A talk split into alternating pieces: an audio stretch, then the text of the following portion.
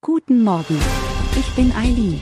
Sie hören den Immobilienwiki-Podcast auf Spotify, Apple und überall, wo es gute Podcasts gibt. Präsentiert von Immobilienerfahrung.de.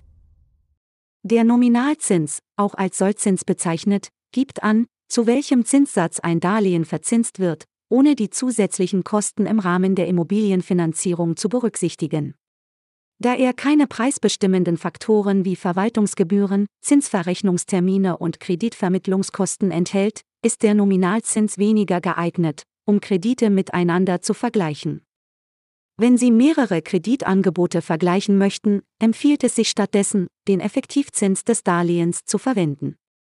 Der Effektivzins liegt in der Regel über dem Nominalzins, er ist jedoch aussagekräftiger, da er alle relevanten Gebühren und Kosten, die von der Bank für die Finanzierung erhoben werden, einschließt. Kurz gesagt. Der Nominalzins gibt an, zu welchem Zinssatz das Darlehen verzinst wird. Nebenkosten der Finanzierung werden nicht berücksichtigt. Der Nominalzins ist nicht optimal für den Kreditvergleich geeignet.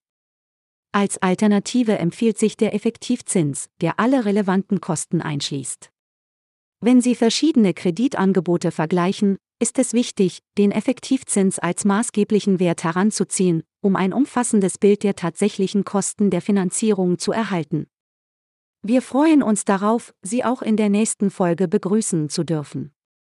Schauen Sie gerne jederzeit bei immobilienerfahrung.de vorbei und abonnieren Sie unseren Podcast, um keine Folge zu verpassen.